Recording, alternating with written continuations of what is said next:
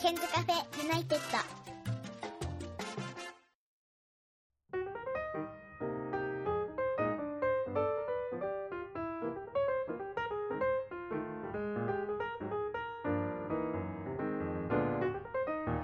こんばんは101件ですえー今夜はインスタライブと同時配信ということで、えー最近インスタを始めたばかりというおなじみのりょうすけさんですこんばんはこんばんは。よろしくお願いいたします。お願いします、えー実は私の方でちょっとマイクの設定をミスってしまいまして今このオープニングを3回も撮り直しているということで大変申し訳ございませんいえいえ、構いません。大丈大夫。丈夫ですかはいなんか相変わらずその髪型とか雰囲気はあのなんだろう涼介そのものですねっていう感じですけどなんか元気そうでよかったですよはい。でも先週ちょっとツーブローとか入れたので、あ就職活動が終わったから調子こいてるみたいな感じどうですかもうすっかりとちょっと耳元ははいすっきりしてしましたね。あのちょっと頭を下げていただきたいんですけれどもえっ、とあ今ちょっとワックスかなんかで固めてるんですよこれねそうですね。ちょっと今日は出かけてたので。なんかこうトップの方にすごい動きがあるなっていう感じがするんあであ、すそけうどですね。ちょっとトップにちょっと集めて、うん、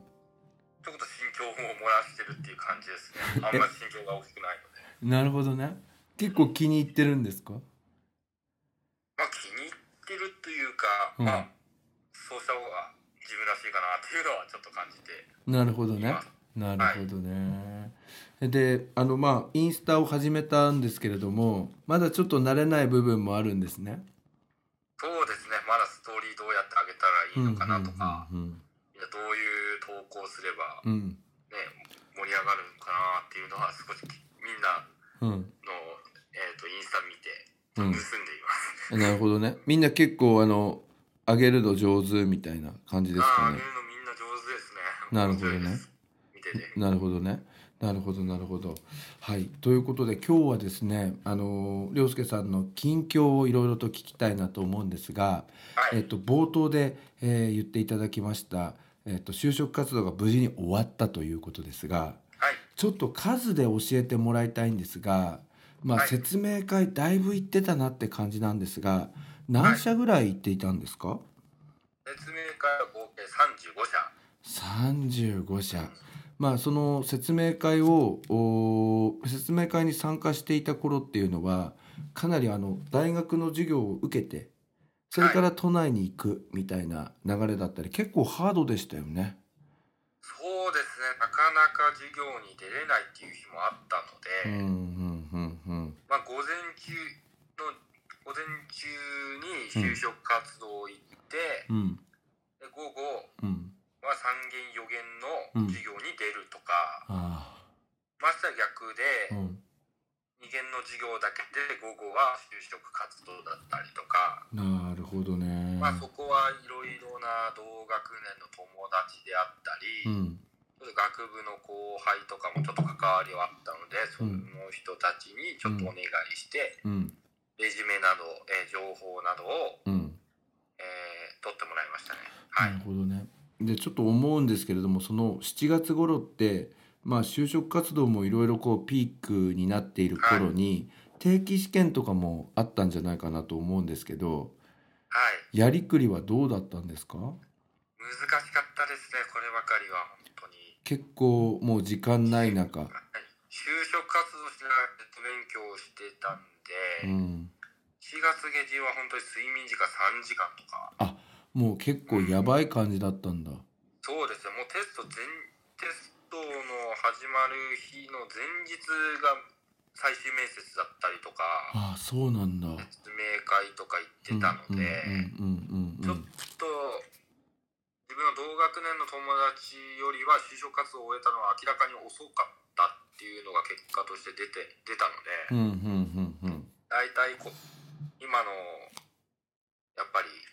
有効っていうんですかやっぱり5月6月で決まるので、うんうんうんうん、そういった面では自分4月8月とかかけてしまったので、うんなるほどちょっと遅かったなっていうのは感じてます。それで説明会は35社、えー行きまして、で実際にその受けた会社の数というのは何社だったんですか、選考を受け切ったのは23社ですこれも大変だったでしょそうですねう。なかなかいい方向に向かなかったっていうのが自分としてもあってうんで23社受けて結局5社内定をもらったわけですよね。 5社はいそうですね内定もいただくことができましたこれってさ結構すごいんじゃないかないいんじゃないかなって思うんですけどまあその周りのことを別に比べる必要はないと思うんですけど比べた時にはどんな感じなんですかいい方なんですかうーんでも決まる時期が遅かったのでいい方とは多分言わないと思いますあなるほどねでもなんか就職氷河期とか言われてた頃ってまあそはのいどの学生さんも一社就職をまあもらうのにもうやっとっていう感じだったからその頃に比べるとその複数内定をもらってるっていうのは結構いい感じなのかなと思うんですがまはあいそれでもこれ一般的にまあ今年のそのまあ全体を見るとまあまあな方とか、うん、ちょっとまあまあじゃないくらいなそれでもちょっとまあまあじゃないくらいの方っていう感じになるんですかね。そうですねでもその氷河期世代の人たちの話をちょっと聞くと、うん、やっぱりいい方向に行ったんじゃないっていうのうーは、んえっ、と聞いた聞聞いたんですけど、うんうんうんでも自分としてはやっぱりうん、苦しかったっていうのもあって、そうだよね。はい、でもやっぱりそうですねなんか今年はなんか売り手市場だったりとか、うんね、企業は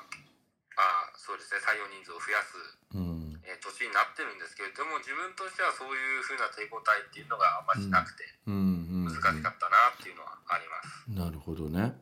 で、はいあの前にね前のポッドキャストの時にはウェブ出願とかウェブエントリーって言うんでしたっけはい、ウェブエントリー、はい、それと手書きでやるエントリーって今2パターンあるんですよっていうはい、説明を受けもらったんですけどはい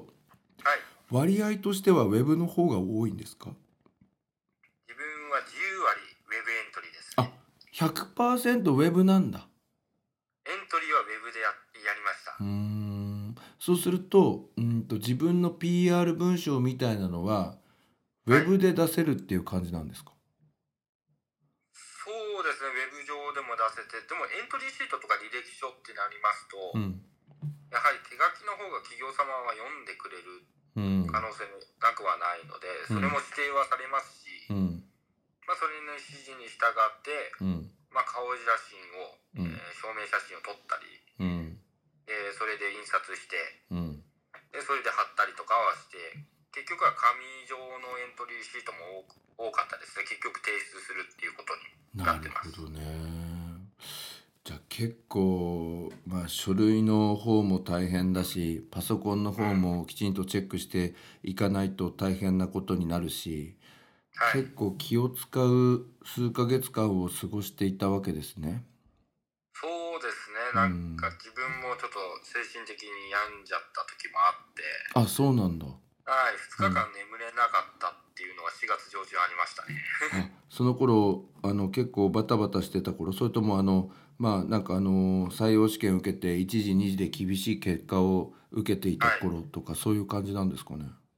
そうですうんね、なかなかいい方向に向かなくて、うん、まあ、千代田区であったりとか、うん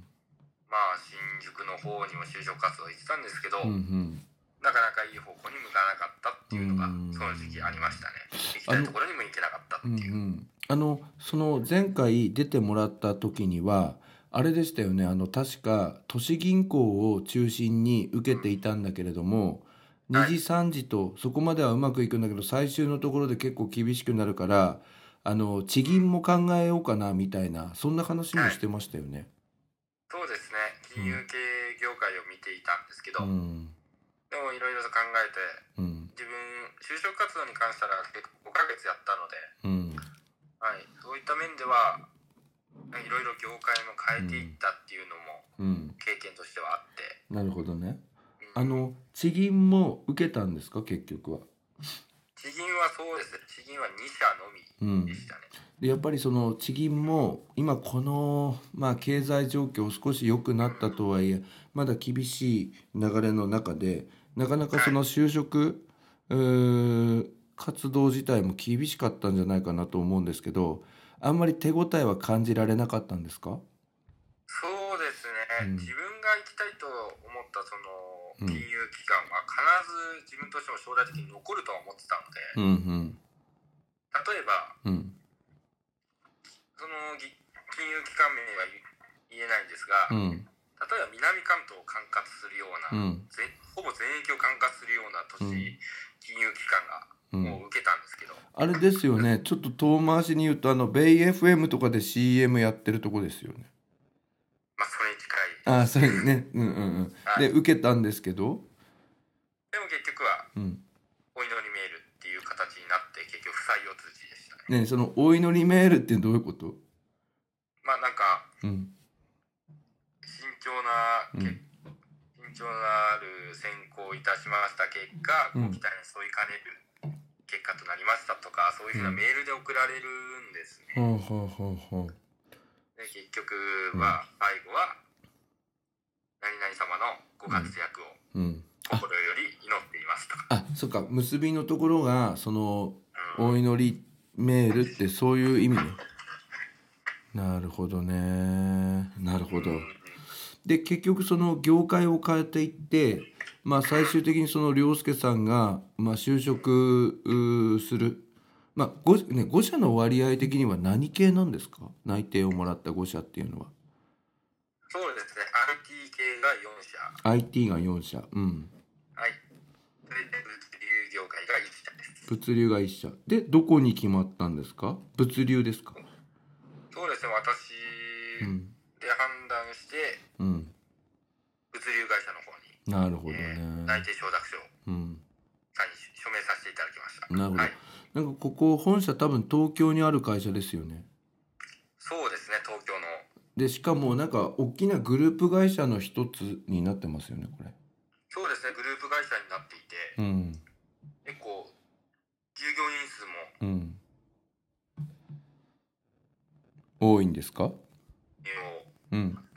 結構大きな会社だとは私自身思っています、なるほどねあれですかね基本的には海外からのその商品を船で運んでいくみたいなのを主にしている会社なんですかねそうですね船もやってますし、うん飛行機であったうんうんり、その他の交通機関電車だったりとか、うんうんうんトラうッんク全てやっていますね、なるほどね、えはいーやっぱりこういう物流みたいな部分も面白いって、まあ、最終的にその IT と比べるわけですけれども物流の方も面白いなって思ったんですかそうですね物流業界のその会社会社の将来性とかうをん見てて、うんそういった面ではここに入ればうんもしかしたらうんもっと大きな会社になるんじゃないかっていうのがちょっと説明会とかそういうふうな選考を受けてきた中なでるちほどねうんょっと感じたので,、うんうんでしかも面接の対応もすごくうん丁寧うでんうんなかなかし結構親身になってきててうんうんうん最終面接もうん自分一人に対して5人ぐらいあはい、来たあうのんうで、んえー、とそこで面接をしてもらって、うんうん、そういうふうに前向きな話をさせていただいてきましたね。はい、っていうとなんかこう大事に扱ってもらえたっていう印象が強いんでしょうかねそうですうねんやはり人を大事にしてうん将来的には主任であったりとか、うん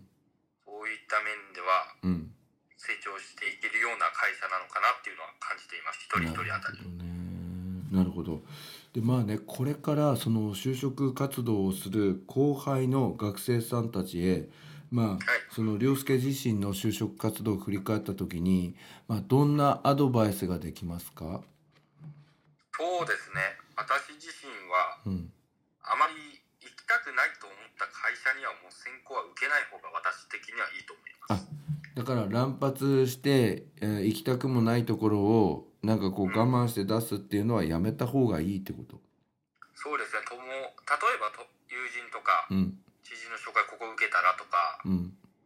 なんかここ普通に面接の練習になるからうんここ受けなよとか保険で受けるようなうんこともいあの結構あるんですけど、うんうんどうせそこに行かないっていうふうに自分で決めてたらうん自分は受けない方がいいんじゃないかなと私は思っています、えというのはそこの会社に迷惑になるからってことそれとも時間が無駄ってこもちとうろんそれもあるかもしれないんですけんど、うん自分自身のやっぱりやりたいこととか、うん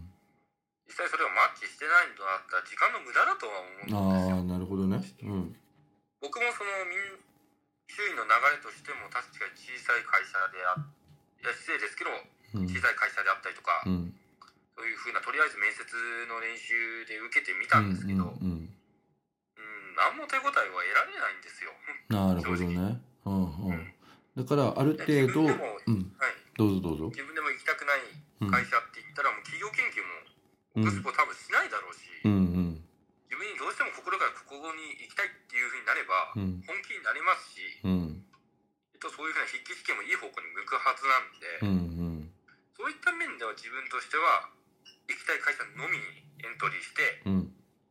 それで一社一社勝負していく形が自分としてはいいと思います。なるほどねこれぜひあのこれから就職活動する皆さん参考にしていただきたいんですが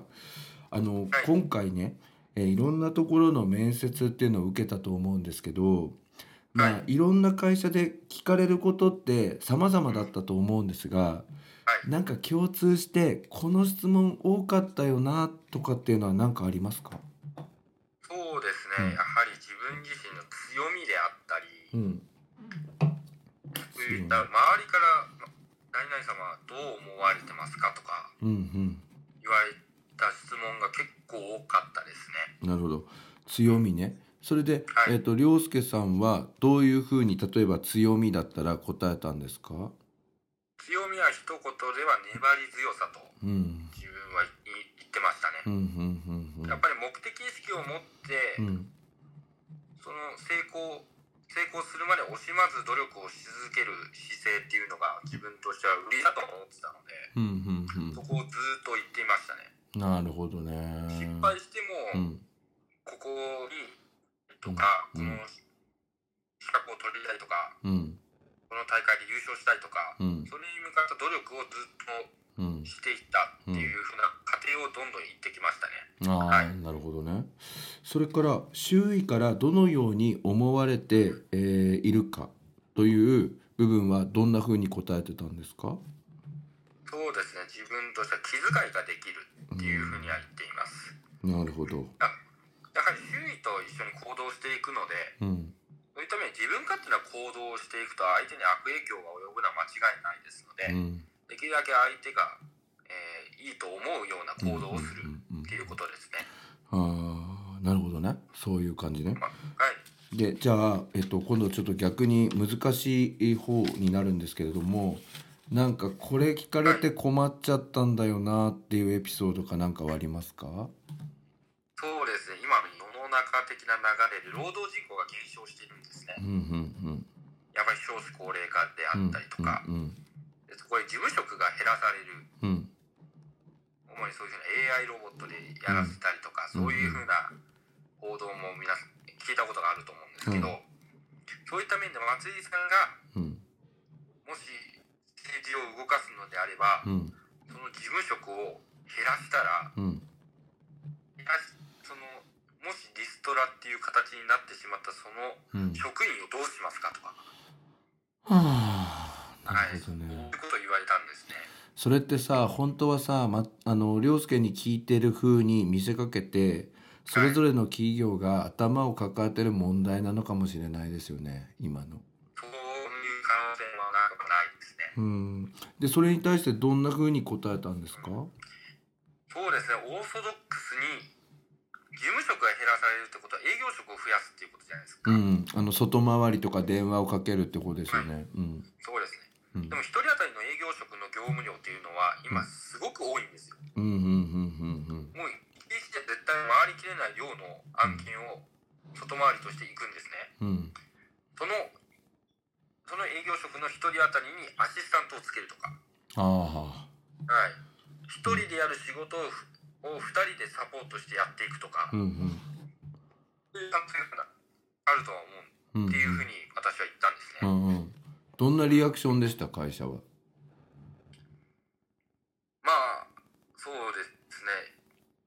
いい発想ですねって言ってくれる会社もあったんですけど、まあ、短絡的だねとか、あそこまで言うところもあるんだうん、ちょっと言われたこともありましたうね。んでそのちょっとあんまりし、はい、例えばさそれに関してはいい方向に向かう、いい方向をされた企業が少なかったですね。なるほどえ例えばさ「短絡的ですね」なんて言われた時にはどういうふうに返すんですかそうですね、そこは臨機応変にそういうふうなうん一人当たりの業務量を抑制するよううにんしていくっていうと自分としては言ってきたんですうんね。なるほどうんはい、そういった面では、はい、そういうふうなその面接官にしっかり自分の思いを伝えたっていうことはできたと思っています。ああなるほどねわかりましたえー、まあ無事にあとはそうでんん、すねどうぞどうぞうんもう一つちょっと気になったんですけど、うん終身雇用についてどう思うとか松井さん的にっていうのはあったんですうんね、うんうんで結構難しいですよ昔はだって終身雇用は当たり前でしたからねそうですねうんね今に関しては結構人を人手不足っていううのがんうんやっぱり主流となってきますうのんで、うんそういった面では人を回すっていう言い方はおかしいですけど、うんまあ、転職してとか、うんうんどんどん転職してうどんんどんいろんなことを積み上げていくっていう形もうんあるっていう時代にはなってくるとは思いますね。なるほどねあの今さちょっと俺企業とかあんまりわわからないんですけどもうあの終身雇用みたいなのってもう神話的昔のものっていうような捉え方なんですかねそうですね。終身雇用についてはもう終わりを告げてますね。ああそうなんだで今はそうですね。うんへ平成になってきて、うんえー今15年以上新卒の退職っていうのが流行ってるんですよ。あ令和になってあ平成になってからあ、そうですね。平成の15年ぐらいからですかね。えどういうこと15年間ぐらい。うん。 15人以上15年以上ね15年。あくまでうん15年ぐらいうんでなんか新卒の退職っていうのがすごく流行あっていてそのつまりうんとあれですよね就職してから3年以内に辞める若者の割合が多いっていう話のやつですよねそうですねうんうんうんもちろん新卒で皆さん入ってきてうんうんそういう形を取るんですけど、うんでも結局3割辞めるっていうそう風なそれ出ちゃって前るんです前ね俺本で読んだことあるんですよそれやっぱり例えばうん1う万人ん1万人のその新卒で同時に入ったうん社会人がいますうんで3年後に3000人辞めてるってことですそうだよねそう考えると非常に多いなとはうん思ううんんですよ、うんうんだって9人10人の3人だったらまだうねんと思うんですけど、うんうん1万人の中の3000人ってなるとそうだよねよほどひどいうん数字じゃないかなと私は思うんですよ。そうだよねでしかもその3万人に対して各企業は、まあ、最初その新人の育成っていうことであうんの投資をしているようなもんなんだよね将来に向けてねそうですね研修コストが結局かかるのでうんで研修をして教えていったうのにんやめていってしまううん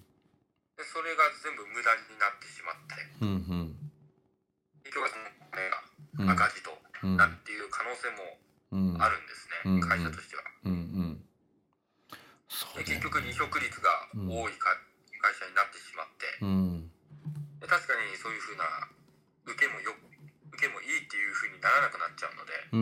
うんうんそういった面では自分もそれは慎重に考えて就職活動を進めてたっていうのがあります。うんなるほどねはい。そうそうなんだろうなその就職の面接官の感じからするとあの辞めないで働けますかみたいな、えーことを聞きたいような感じがしますよね。そうですうね。ん、まずはそこをちゃんと見ると思います。ちゃんと長く続けられるかとか、うんそういうのを言う企業もうんありましたね。なるほどね。それで今松井さんはあの5社あ内定をもらってその1社、えー物流関係の東京にあの本社がある、まあ、会社に就職が決まった決めるわけですけど残りの4社についてはお断りに伺ってるんですかそうですね、今はもうお断りっていう風な連絡をし,、ています。なるほどね。あのあれなのかなこういうのって電話じゃダメなんですか電話でもありな企業もあれば、直接会社に行って、そのうん話をするっていうこともあるんですね。うんうんうんうん。はい。それはどういうどういう風な分け方なの電話で OK は電話で OK ですよって書いてある感じなんですかでもそうですね、その時はちゃんとメールで伝えられるんですね。うんうんでもそういう風なことがあれば、あ電話をうん一歩入れてください、入れてくださいとかうんもあっうて、んうん、でも自分としてはちょっと複雑だなっていうのを感じてます。なるほどでやっぱお断りうんする時って企業の方はいろいろ検討して採用あてか内定をを出したから結構残念があるんじゃないかなと思うんですけどどんなリアクションどんな言葉をかけられるんですか、そうですね。うん何々様に来てほしいからとか、うんそういうのは正直言って残念ですとかうん、もう直接言ってくれ言ってくるとうんちょっときついなっていうのはありますね、そうだよねえっと自実際分は確かに行きたいと思ってうん選考を受けてたので、うんその会社ばっかりだったのでうん確かに自分を決めるのにうん結構時間がかかってしまってうんで最終的にはこの一社に絞ってやっていこうっていうふうなことになりましたああなるほどねわかりましたまあでも見事にその就職の方が決まった今ちょっとほっとした部分はあるんじゃないかなと思うんですけどどうですかはいそうですうねんでも次はしっかり来年のうん社会人に向けての準備っていうのをしていかなきゃいけないですうし、んうんもうほんでもほっとしたっていうことも少しありますが、うんこれからですねあ本当にそうかこれからうん自分も働いていかなくちゃいけないのでう、んそうですねもう学生うんであったりとか、アルバイトとか、うんそういう風な立場じゃなくなるのうでんもう一人の社会人としてもうやっていかなくちゃいけない、うんもう頑張るしかないっていうのは覚悟していますなるほどねでもなんかあれですねあの中学校の頃の涼介の話を前に聞いたことありますけど結構やんちゃ坊主で先生たちに迷惑をかけて授業を困らせたりしたこともあるなんて話してたじゃないですか。そうですねでもなんか高校へ来てだんだん落ち着いていくようになってで大学を決めなんと大学私の後輩なんですよね。そうなんですよね、ね、でそれであのどんな大学かっていうことを聞きたくてそれであの初めにあの何でしょうかあのあれだったんですよね初めて会ったのはあの自分が凌介が行きたい大学の先輩だから話を聞いてこいって川崎先生に言われたのが始まりだったんですよね。そうですね実際に話を聞いてくれれうばん、そうだよねいいのかなっていうそうでそれが出会いで仲良くなってで大学にえー行ってからもずっと連絡を取り合っていたっていう感じだったんですよねそうですね結局はそそううなりましただねから結局自分は凌介のなんかこう成長していく過程をなんか傍らで見させてもらったっていうのがあってでやっぱあのなんだろう感想から言うとなんかどんどん成長していって今立派な大人になったなって思うんですけれど いやでもまだまだです本当に本当ですかあのまだー見ていくものです、いね、やでもはい自分でも成長は感じますでしょ。成長は感じましたけど、うん。でも結局上には上がいますのでうん。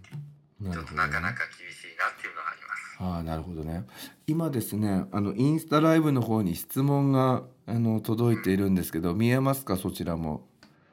そうですねえっとインミンさんからでちょっと今でこのねインミンさんという方は実はあのえっとですね中部地方にお住まいの方あ静岡にお住まいの方なんですよあそうなんですそれであのーゴルフうんゴルフを自分めちゃめちゃやっていた頃にあのーなんだろうツイッターですごい仲良くなりまして2013年頃かな。でそれでいろいろやり取りをしておりまして実はインミンさんにも2回、えーポッドキャストに出ていただいているんです。あそそうんなんなですね会ったことはないんですけどっていう感じなんですけど、インミンさんこんばんはです。えっと今ちょっとうん質問がありまして、今も就職は売り手市場なんでしょうかっていうことで、まああの最初の頃にお話もあったんですけれど、これ今売り手市場に、えー結構シフトしつつあるところっていうか、今年が一番いい感じなんですよね。そうですうね、ん、結局は内定率うんも高いですし、うん、でも結局はそのけ数字として出てるんだったらもう売り手市場っていうふうに言われても過言じゃないんじゃないかなとそうだよね。思って、それでねこれね前いイッチーも出てくれたんですよ就職が決まりましたということで放送を聞きました聞かれてないですかあにひろきは聞きましでたねあはのいさえっとひろきにも質問したんだけどさこれってさオリンピックの影響とかってあるんですかあんままかあ、んないとは絶対言えないでもそれだから売りあると思いますそれだから売り手市場になってるってわけでもないんでしょこれそうですね結局は経済状況はまだ安定していると思いますのうんで、うんそれはうすうす感じていうてんうんそうですうねんそこは自分としてはオリンピックの影響は絶対あるなとは思いますなるほどね。あのインミンさんからまたコメントいただきました。ありがとうございます。はいうちの息子も昨年就活で何社か内定もらってました。はいこのあのインミンさんの息子さんっていうのはあの北海道のにあるあの大学の方に行かれていて就職が決まったっていう、えーことなんですけれどもね。はい。あのーだからインミンさんの息子さんもうまくいったし涼介さんもうまくいったってことで売り手市場なんだなっていうあのことなんですよね。はいはい。えーそれでですね、あの次のちょっと話題に行きたいなと思うんですけれども、はいえっとですね、あの私生活についてちょっと伺いたいと思いますが、今年の夏は、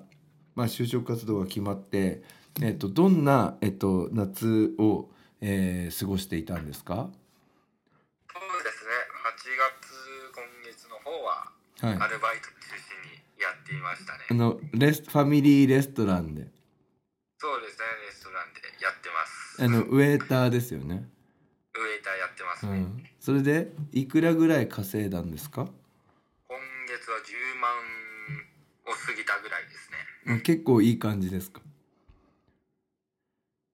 そうですね結構稼げたと思っていーうて、ん。まあそのためにもうん。そうですね来月うんちょっと海外の旅,、旅行に行くのでその旅費を貯めてますそうみたいですよね。あのちなみに今って学生さんのアルバイトの時給っていうのは結構いいんですか？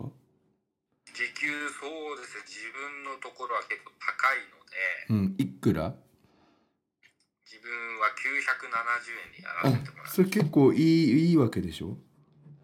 そうですね結構うん。自分が住んでるところではいいんじゃないかなとはうんう思ってんうんます、うんうんうんうんうん。えー今ちょっとあの質問が来たんですけど、バイトをするときにどのファミレスをおすすめしますか？バイトをするときにどのファミレス？僕はそううですね、んその本これ本人その本人によるんてかでさすけどこれさ会社名言えないもんね。そうですねあでも別にいいのかな？別に一般論だったらいいのかなこれ？あのうーんそうですねファミレスってなったらうん、あのでも茨城のファミレスって言ったらねあんまりないですよもうバレねちゃう可能性もありますそうバレちゃうかもしれませんあのカリフォルニアレストランですよねまあそうですね お手拭きに書いてありますからねまあどこでも大丈夫ですよねそうですねでもなんかファミレスってでもやっぱり結構さあれでしょあのお客さんでもなんかちょっと迷惑みたいなお客さんもいるんでしょでもそれに神対応できるようになってんだよねまあできてるのかなっていうのはありますし実際自分もクレームもらったことも全然ありますので、あそうなのはいでも褒められたことも結構あるって言ってましたよねそうですねいい言葉をもらったことも全然ありますのうで、ん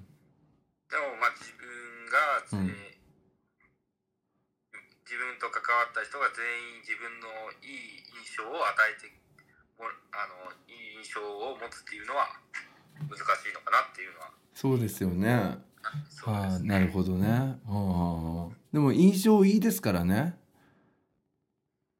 涼介さんは。あーでも相当意識はしてるんですけど、うんうん難しいですね、なるほどね。あのさ、ファミレスで頑張った、うんと経験っていうのが。その就職活動にプラスに働いたりはしましたか。そうですね自分は今2年7ヶ月働いているので、その前はスーパーマーケットですよね。そうですねそこでレジ打ちのアルバイトをで、し足ていたの痛えしとか言ってましたよね。そうですうねんうん。で、スーパーマーケットとファミレス。うんだと、やっぱりファミレスの方が働きやすかったんですか。まあ結局はそのね長い年数なので、うん。まあレストランが向いてるんじゃないかなとは思いますね、うんでもその2つしかバイトやったことなないのるでほど。で、そのバイトの経験っていうのは就職活動のなんかこのコミュニケーション力とか表現力とかそういうところではプラスに働いたんですか？そうですねコミュニケーショうん。ン能力は、あまあフィードバックをもらった会社もあるのであー、そうなんだ。うん。ここはいいかなとは思ってますねなるほどねあとは企業もなんか見てるのうん。かなとは思うんですけど、うん。なんか続けた年数を書いてくださいっていう企業があったんですねああ、どのくらいアルバイトをやっていたかっていうことですね。そうですうね、んそこが企業名は言えないんですけどケンさんのうん。のえ、どこ？お父さんお父さんがうん。働いてた会社の会社？とこだったんですちょっねと待って、俺のお父さん会社に働いてないよ。あれんあのどどこ？本本とかそういうふうな関係あで、あ、そうだ。あのうちの父が若い時ね。はいそうですねあの東京のね。そうですね あそこですね。あの本の物流系ですね。そうですねあの日版ともう一個みたいそうですねな。あ、それはそういうことで言ってもらえたんですね。はいそうですねなるほどね。だからそういった面でも長く続けられる人なのかなって推測してるなるほどとちょねっ。と考えちゃいましたそうするとやるんだったらばちょっと長い期間継続して頑張れるっていうの頑張れたとしたらそれもプラスにあの働くっていうことですよね。そうですうね、んやっぱり長く働くってなるとしっかりキャリアを積めるっていうことですからなるほどね今ちょっとあのインミンさんが「アルバイトは絶対やるべきだと思います」とこれ多分お母さん目線で言ってくれてると思うんですけどそうですよね。はいでそれからもう一つですねあのハルキーという方からですけど1013バイトやった方がいいですかなんですけどまあそれはあのあれですよね大学とかにあの行ってからねまあややるといいですよね大学とかにいはいそうですね行ってからね今はちょっとダメだと思いますけどねはいでえっとそれでですねそのバイトで10万円稼いでえ来月タイに行くんですよね。そうですねバンそのタイのバンコクにちょっと旅行に行きますあの涼介さんは、まあ、うちの高校のお卒業生なんですけれどもうちの高校はイギリスロンドンとロンドン郊外の修あの修学旅行というのが高校2年生の時にあってその時に初めてパスポートを取ったんですよね。そうですねその修学旅行は初めての海外で、うん飛行機も初めてでしたねうん、でそして、えっとじゃあまだそのパスポートが使えてるってことですかいやもう期限は切れてあ切れちゃったん更だ新しましたじゃあ今はもう大学生になってから新しいパスポートでいろいろやってるわけですね。そうですうね、ん、でイギリスを入れるとイギリスを入れると今回で何回目の海外旅行になるんですか、そうですね5回え結5回構目ですね結構行ってんじそうですねゃん、うん、今まで、そのう前前に行ったのが、んそのロンドンイギリス・ロンドンと、うんプライベートでうん台湾台湾が2回台ある湾んですね2回行ってるんですよね、うん、はいでもう一つがインドネシアバリ島そうこれもいい思いしましたよね部屋が良くすてごい良かったですね、うん何でも良かったですこの何でもよかった そしてえ今回はタイ5回目がタイうですね、んはいあのちょっとさ興味があるんですけどあのー涼介さんは結構あの地理とか好きなんだよね地理とか旅行とか歴史とか文化とか、そうですね結構うん旅番組とか見ちゃいますうね、ん、あれはどうだったんですかなんかななんとか検定受けたみたいなあ世界遺産検定受けましたねそんで2級は持ってますいすげえそれってすごいでしょきっと、やでもすごいっていうかまあうん、と取ってみたいなっていうのはあってうんうん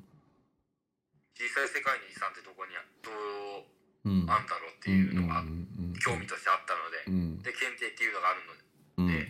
ちょっと取ってみようかななと、るほどでまあちょっと勉強しましたねそうかでそうするとさ結構さあの旅行とか好きだし世界のいろんなの好きな中で今回タイを選んだじゃないですかはいこれなんでタイにしたんですかそうですね友達がまず行きたいっていうふうなことでおー言い切ったのがあって、うん自分もそうですねなんかバンコクであったりとうか、んえープーケットうんうとか、んそういうふうなアユタヤの遺跡とかそういうのを見ていたのあのでやが山田長政とかでしたそうですうんうんうんうね、んでもそこでうやんっぱりちょっと見てみたいなっていうう、んうんうん行ってみたいなっていうのがあったのでそうだようねんでなんかさ、はいそのタイの市内とねプーケットってなると少し景色とかいろいろリゾート地とシティエリアということでいろいろ変化があると思うんですけどうーんとこれさ10万円以内で行けるとしたら日数って結構限られてくると思うんですけどはい何日間ぐらいの予定なんですかそうですね3泊5日でですあ結構強行で行くんですね。そうですうねー結ん構飛行機の時間も結構不規則になっている予定ですのでうんうんうんうんあのあれですねえっと三泊五日だとえっと来月のなな前半中盤後半でいうとどの辺で行くんですか？来月の下旬ですあね下旬なんだ。後半ですねうんうんうん。まあでもこの辺りはそれでもまだ暑い暑いっていうかずっと暑いと思うんですけど、はいあのねちょっと一つポイントをお伝えすると。はいこれねもしかするとエアアジアの方が安いと思うんですよ LCC だからうんだけどみんなそうですねだ友人の方でも行っているのでだけど多ね分そっちになるんじゃないかなってだいうけどこれのあのフライト時間が結構深夜だったり早朝だったりする可能性があるんですけどそうなんですよねそうでしょそういうふうにコストをやっぱり抑えるってなるとそうなんだよねちょっとなっちゃいますねそうだから平気でまあ自うん分、ねやっぱり自分たち若いんで、うんもうそりゃ若さに乗り切ろうっていうなるほどねあそうですなるねほどねあのね私個人的にはタイ国際航空っていうあの紫色と白の飛行機が好きでなんかかなりサービスがいいらしいんですよこっちはあの LCC じゃないんですけどねはでこれ私将来タイ国際航空は乗ってみたいエアラインの一つであってはいで実はエアアジアも興味があるんですよあの赤と白を基調としたはいそうです飛ね行機なんですけど、あのそれもの LCC としてどんな感じなのかなジェットスターとどう違うのかなっていうことでまあちょっとおーあの乗ってみたいなとは思ってるんですけれどもまあ、はいあのーそうなんですよねでもまあこれはちょっとお金の部分で決めるっていうことですよね。そうですねやっぱりうんお金を抑えうてんうんいってそういうふうな会、えー、こう航空券はちょっとうん抑えようっていうふうな話にはなると思います、なるほどね。でそれでですねあと,、えー、とプーケットも行きたいんですか、はいこの3泊5日の中で。でもプーケット行けるかなっていうのはちょっとうん、クエ難しスいチョン。可能性もありますね、やはり1週間ぐらいは滞在しないとうん結構バンコクよりはだいぶ距離が離れてしまっているうんうので、ん。ちそょうだっとよ厳ねしいかなっていうのはありますし、でそうするとバンコクとかアユタヤとかまあなんかちょっとそっちの歴史的文化的な方をちょっとメインにしようかなっていう考えもありますよね。でもうん友達がツアー組んでくれてうん、結構バンコクちょっと離れた海の方でちょっとクルーズっていうのをしますああなるほどね。うああじゃあいいじゃないですか。ちょっとそれも楽しみですね。なるほどそしたらさまたこれタイから帰ってきたらポッドキャストで写真を紹介していただきながらお話しするっていうあの例のやつをまたやっていただきたいなと思うんですけれどいかがでしょうかそうですね。はいやりましょう。ぜひあのホテルがどこかとかはまだ決まっていないみたいなのでまだその辺のそうねでお話も伺いたいなと思いますそして趣味ということであの、はい前回のポッドキャストでもあの就職活動のストレスをジャイアンツ戦を東京ドームに見に行くことでストレス発散する応援をして外野でっていう話してましたが、えーはい今シーズンジャイアンツ戦をうーんすでにですね東京ドームに18試合見に行っているということではい。結構多いですね、そうですね。結構行ってますうね。 ん、結構気軽に行っちゃう感じなんですねそうですね。全然行っちゃいますね。へーでも自分はあんまり運がいい人じゃないのうで、ん負ける試合もあるんですうね。んうんうん残念ながら。うんうん今18試合見に行ったんですけど11勝7敗っていう形なんですね結今構負けてますねまあ勝ってる方が多いですけどそうなんですよねじゃあなんかな半かなかいうんいところに勝てないっていうのがあって、うーんうん、ちょっとなかなか相手投手もうん結構エース級の人を大選手を大体つぎ込んでくるので、うんそこに当たってしまってなかなか打てないっていうふうなこともあるんですうーね、んやっぱりあれなのかなあのーその巨人以外の球団からすると巨人戦っていうのは注目度が高いじゃないですかはいそうでだすねからそこでそれぞれのチームの売りになるピッチャーみたいなのを投入している可能性はあるのかなそうですうねんそれは感じますね、実際東京ドームってなると、うん毎回4万約3000人ぐらいは来場するので、あそんなに一度にはい、そうですね平日もそれぐらいは入ええるで休日では4万5000人あーぐらいは入るのうで、んまあ、そこできっと他の球団はもうここでなんとか見せてやろうっていう風な気持ちは絶対強いと思うんですうよんうんうんうんすごい球場も盛り上がりますしうんうんで自分としても点が取られる時はもう相手チームはすごいですからああなるほどうんつくづく感じてますねなるほどねでもまあいろいろストレス発散にはなってるってことですねそうですねもう好きなんでうんいろいろもう今年限りでしかこんなうん試合見に行くことできないそので、うだねそうかもしんないよねでちもうこの1年はうんもうちょっとうんジャイアンツのために うんなるほ頑張りたいなと、ど応援しきるみたいな感じではい、応援でしうんて頑張りたいなと、あのちなみに外野席外野の自由席っていうんでしょうかねそれっていくらぐらいなんですか入場料まず自由席ではないんですねあや外っ野ぱり指定席なんですよ何外野って自由席ないの自由席はほぼ自分はあそうですね外野持ってないのですね外野の指定席を狙ってるっていうか予約しておくってことなんだそうですうね、んうんうんそこを見ていくらぐらでいきなんでるすか限り通路側の席を取ろうとしてえます、なんであのトイレとか行きやすいようにそうですねやっぱり皆さん邪魔になっちゃうのでうんうんう申んし訳なさが自分としてはあるので、うんうんできる限り端の席をなるほど取取っっててみたいな昨日も見に行ったんですけどその友達も、うんと2人で見に行ったので、うんそこは通路側の席を取って なるほどねわかりましたそして、えーバドミントンはお盆明けから再開して、えー来月以降市民大会に備えているとそうですね、うん今はちょっと力入れてやってますバドミントン好きですねバドミントンそうですねなんか長く続けられるスポーツって言ったらこれしかないうので、うんん高校時代からだもんねそうですねでも実際に趣味っていうのも自分としては少ないのでうん何かに没頭するっていうことがあんましないうので、んそういった面ではバドミントンっていうのは続けたいなっていうのを感じてまうす。んなるほどなるほどねバドミントンねなるほどねで市民大会出るんだそうですね、いろいろ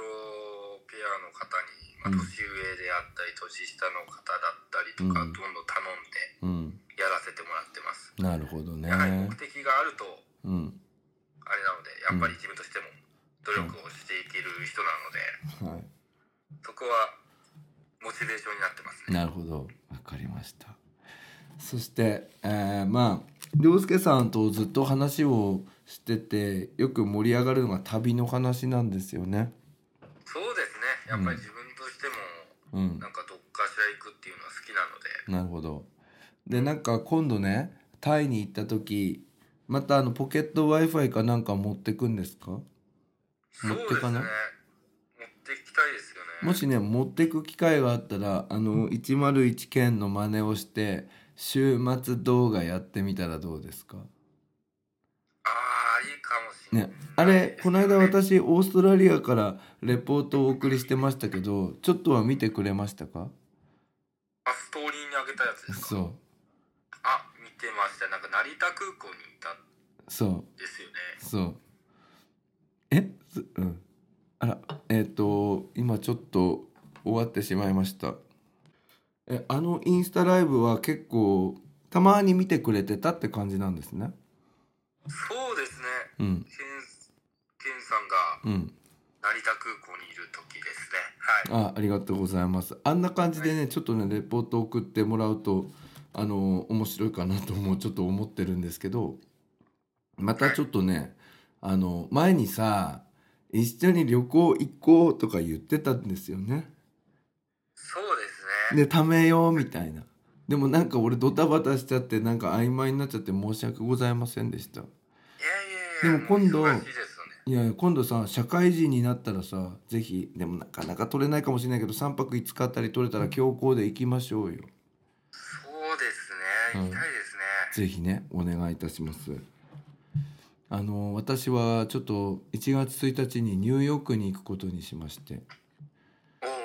おおはい、またちょっと向こうからレポートをお送りしていきたいなと思いますので是非お楽しみにニューヨークは初めてなんですか、 3回目でござい ます三3回目ですかいやいやいやこれもえ国際交流っていうやつですかうん。これは個人の旅行でござい個人の旅行ですか、ます。はい。ごそう家族とですかいや違うのあの週あのうちの高校をごめんねちょっとコンタクト外してしまうあのうちの高校を卒業したやつです。英語を勉強してるの。あーよくあのインスタに出てくるゆずきっていうやうつ。でそれそれともう行くのにもうお金も全部払っちゃったんですよ。ん、まあ、早くそういうふうに住めば安く済みますからねそうなんですよでちなみにさ涼介ってさあのまあ差し障りないと思うんですよねいいことだからでどこの旅行会社とか使ってんですか、旅行会社ですかううーんん、 HIS あそうなんだまあベターですけどメジャーうんいいそんなことない俺うちね旅工房っていうとこあそうなろなんですねんでぜひあとは、うん、あれですね自分の研さんと自分が通ってた通ってるあ大学のデュオですねそうですねそこでリオにある旅行会社学生料金に安く行かせてもらってまあすそうなんだもうそこら辺もあれでもうすよせねっかく学生なんだからせ積極的に使おうっていうそうですよねそれははい大事なことだと思いますよね友達も旅行好きな友達とも出会えてるので、うんうんうんうんそこはやらチャンスだなっていうのなはるほどね。はい、ということで今年のまああのまあ一番近々の、うん、楽しみとしてはあれですよねあの旅行とはいそれでうすねえ卒業に向けてっていう部分があると思うんですがあれ法学部は卒論とかはないの卒業論文自分が入ってるゼミありますよああるんだ。えどんな今中間発表をうん夏休みに終えて、うん今はそうですね少し情報を集めてますどんなテーマでやってるんですか自分はそうですね日本の文化遺産白神山地の景観維持についてあら論文をまとめていますあらららららら白神山地の景観とかをやってるんだ。そうですねいろいろとその植物種のうん。維持だった衛生の維持だったりとうか、んそういうふうな環境破壊についてどううん抑制していくだとか、うん。そういうふうなことを論集でまとめてますねそれって法的にえー考えるってことですよね法学部だから。そうですね法的に考えながうらんどういうふうに対策を取るうん、取る形が適切なのかとかはありますねあれかなあの白神山地あたりもさ観光客増えてきちゃったじゃん。そうなんですよそうするとかあの観光業的にはプラスなんだけどその自然環境を守るっていう部分だと結構影響あんだよね悪い影響がね。そうやっぱり規制をしっかりかけていかないと、うん、まあやはり人人間っていうのはうん、全員いい判断をしていくっていうことは限らないのでそうだね。うん、悪い行為をしてそういうふうな文化遺産を汚すっていう人も出てくるでしょうん、う、それをしっかり規制を出してうん、防止するとか、景観の維持についての法的な措置を取るとかうん、うん、そういうことが大事なんじゃないかなと私は思っていますそうだよ例ねえば。不法投棄禁止にうん、したりとか、うんゴミはしっかり持ち帰るとか、まあ、うん簡単なことですけど、うん、うん、うんそういうことが大事になってくるとは思いまうん、す。うん。なんか俺この間ね、あのー白川郷行ってきたんですよ。あインスタで見ましたあのね、ー合掌造りの。うんそれでね、うんとまあ飛騨高山の方なんですけど、うんうんと5年ぐらい前にもう行ったんですよ。まあ合掌造りの方は行かなかったのでその時は飛騨だけだったんですけどあ高山だけだったんですけどなんかねそんなに観光客多くなかったんですよ。うんところがなんかフランスの「ミシュラン」の観光ガイドでなんか三つ星つけたんですよねあの地域に。そしたらヨーロッパの観光客めっちゃ来ててさ。で私も日本人では観光客なんだけどだからその外国の人が来てるからじゃなくてまあ日本人もそうなんだけど観光客めちゃめちゃいてさなんか俺さ地域住民の人たちのプライバシーってこれどうなっちゃうのかなってちょっと思ったんだよね。ああそれもありますね周りに住んでる人ってことですそよねうあその周囲にそうだなかからなか難しい難しいんだよね。でそのね産業的には潤うんだけどなんかさその人々の生活の部分がなんか静かじゃなくなっちゃうんじゃないかなっていうのを、まあ、自分もそのうるさくしているひあの一つの要因になってるながら言うのもあれなんだけどだから、ね、そんなことを考えたんですよね。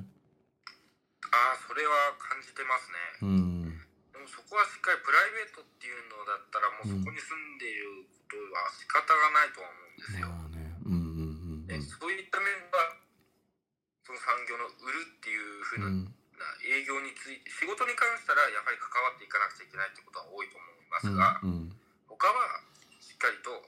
うん関わらないとか、うんそういうことは大事なんじゃないかなと私自分自身は思いますね。なるほどねなんかちょっとねなんか法学部とかっていうイメージなんか六法全書をずっと読んでるのかなみたいなイメージが強かったんですけどその、うん、なんだろうな今ある事象に照らし合わせてその自然環境みたいな部分も法的にアプローチして研究するっていうの面白いですね。そうですね結構なかなかこういう勉強をするってことはないのでうん結構面白いですよ。あじゃあぜひあのうまくまとまったらまた教えていただきたいと思います。よそうですねちょっと楽しみにしながら自分もやってます。はい、ろしくお願いします。ということで陽介さん1時間あっという間に話してしまいましたけれどもはいやっぱりね涼介さんとはね打ち合わせあんまりしなくてねいけるっていうのがねすごいいいなと思って話うまいですよね。 いやそんなことはないですよ。いやいやいやいやまたあのい面やい接で もあってばえっかりですから。やいやいやあのまたちょっと機会がありましたらぜひお願いしたいなと思いますので。はいはい、ということで、えー今日のゲストは、えー大学4年生の涼介さん就職が決まった涼介さん私と同じ大学に行っている涼介さんがゲストでしたありがとうございましたありがとうございました。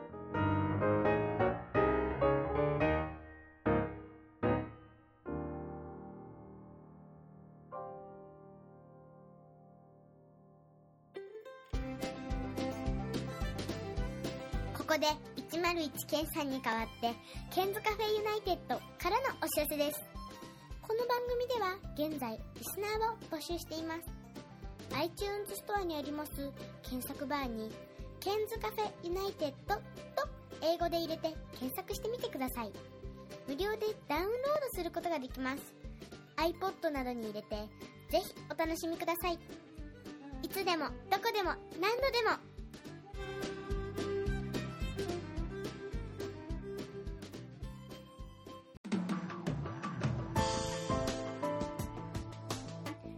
でお聞きの皆さんに新しいサービスのお知らせです。